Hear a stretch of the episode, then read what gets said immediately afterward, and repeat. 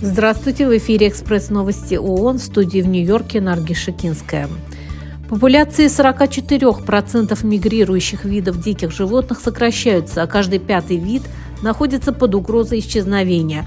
Об этом свидетельствуют результаты первого в истории исследования, подготовленного в соответствии с требованиями Конвенции о сохранении мигрирующих видов диких животных.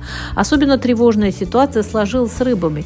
97% рыб, занесенных в список Конвенции, находятся под угрозой исчезновения. Публикация доклада приурочена к конференции ООН по охране дикой природы, которая стартовала сегодня в Самарканде, Узбекистан. Глава Всемирной организации здравоохранения заявил, что в условиях расширяющегося кризиса в Газе необходимо увеличить масштабы помощи мирному населению.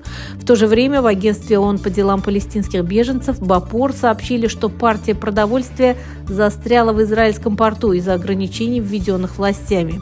Около полутора миллиона человек в настоящее время укрываются в Рафахе. В шесть раз больше людей, чем проживало там до войны, отмечает в БАПОР. По словам Верховного комиссара ООН по правам человека, перспектива военной операции в Рафахе может привести к прекращению поставок помощи и к совершению военных преступлений.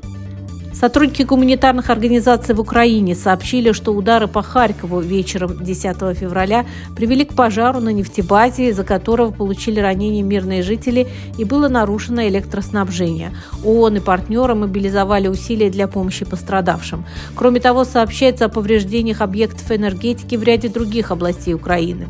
Всего, по данным украинской энергетической компании, из-за последствий боевых действий без электричества остаются 386 и сел по всей стране.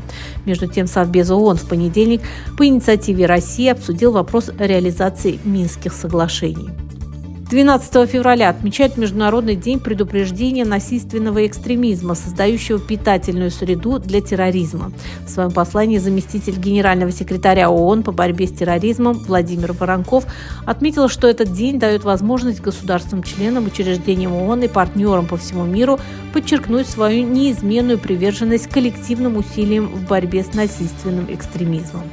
Это были экспресс-новости ООН. Всего вам доброго.